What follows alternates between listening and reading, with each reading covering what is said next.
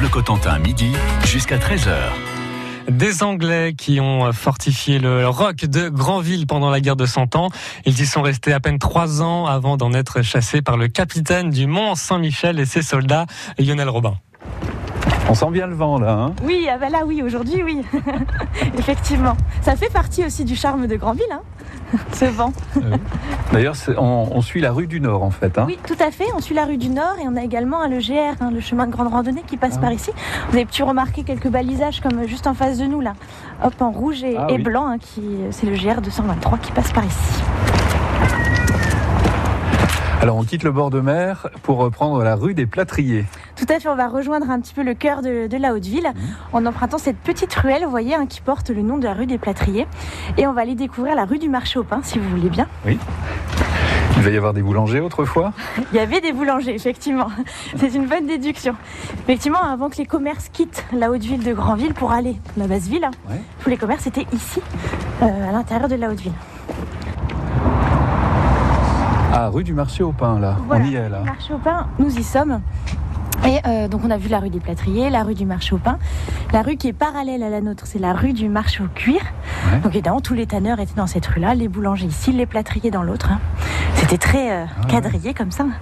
Vous n'aviez pas le droit de changer de, de, rue si vous étiez boulanger. Interdiction d'aller chez ah les tanneurs, par exemple. Mais non, c'est pas comme aujourd'hui.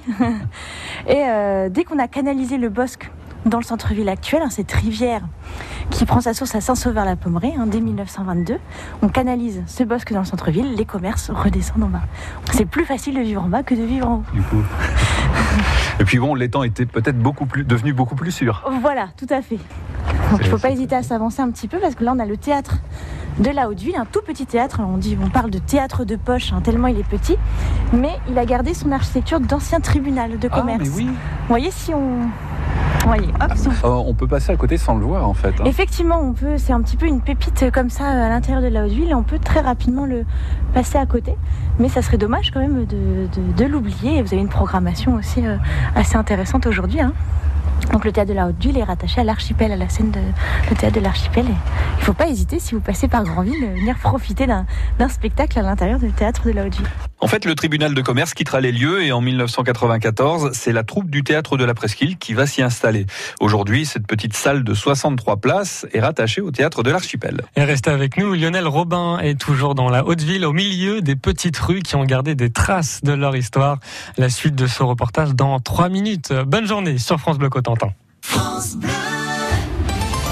Vendredis de midi à midi et demi, France Bleu Cotentin donne la parole aux Manchois. Ils sont agriculteurs, chefs d'entreprise, anciens syndicalistes, bref, ils sont du coin comme vous et moi et ils ont un avis sur l'actu du moment. Ils le partagent sur votre radio. Parole aux Manchois tous les vendredis, c'est dans Effet de Manche de midi à midi et demi sur France Bleu Cotentin.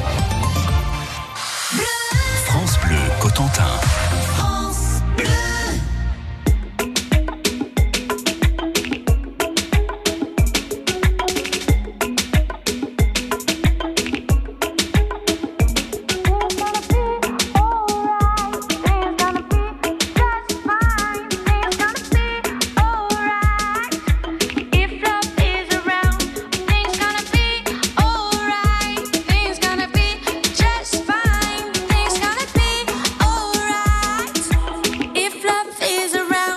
know you think that I am over you, but I have just better things to do than crying over you. I really got to move on with the love that I keep around. I got my life and I'm a fire.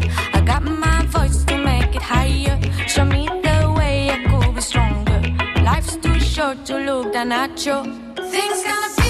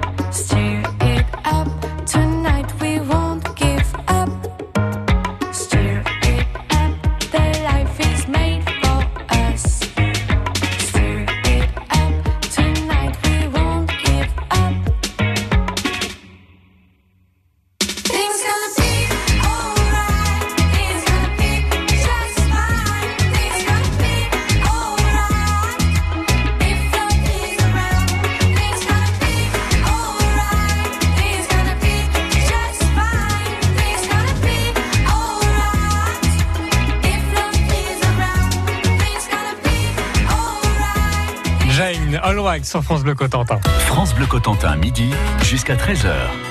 Lionel Robin est à Granville aujourd'hui avec Lucie Bessin de l'Office de euh, tourisme Granville Terre et Mer. Nous sommes dans la Haute-Ville, au milieu des petites rues qui ont gardé des traces de leur histoire. Alors là, on arrive rue du Marché au Cuir, euh, dont vous nous parliez tout à l'heure, et, et justement, l'architecture a gardé en fait euh, une trace des anciens commerces, c'est ça, ou des anciennes activités? Voilà, tout à fait. hein. Donc là, on voit bien sur notre droite, on a au niveau de- des petites maisons hein, des pierres d'étal, ça s'appelle. hein. donc c'est des pierres de, de granit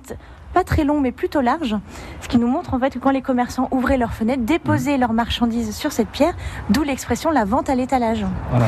Ils pouvaient également hein, déposer leurs volets aussi pour agrandir un petit peu la zone de, de commerce et trier sur le volet, ça vient de là aussi. Donc quand on va se balader, vous allez repérer hein, euh, quelques pierres d'étal hein, qui montrent bien ce passé commerçant dans la haute ville.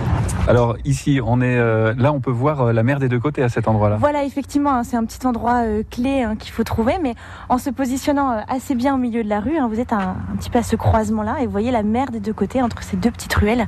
Donc on voit que finalement le rocher est pas si large que ça et c'est assez intéressant de- d'avoir ces deux aspects euh, de chaque côté. Alors visez la rue Saint-Denis, hein, si vous voulez voir la, la mer des deux côtés. Voilà, la rue Saint-Denis, si effectivement hein, vous voulez découvrir hein, euh, la mer des deux côtés du rocher. Bon, alors ici, on, on est au nord de la Haute-Ville en fait?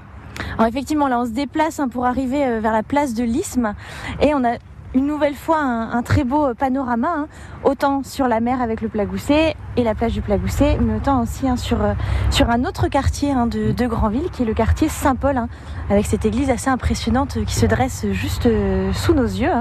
Et donc juste derrière cette, grande église, on retrouve plutôt des, des, des villas, on retrouve plutôt l'architecture balnéaire. Nous, on s'est concentré vraiment sur la haute ville, avec cette architecture un peu préservée à l'intérieur des remparts. L'architecture balnéaire avec ce quartier Saint-Paul, c'est bien différent. Au contraire, on veut s'ouvrir sur la mer, mais ça va venir bien plus tard, hein, au 19e et la suite, oui, effectivement.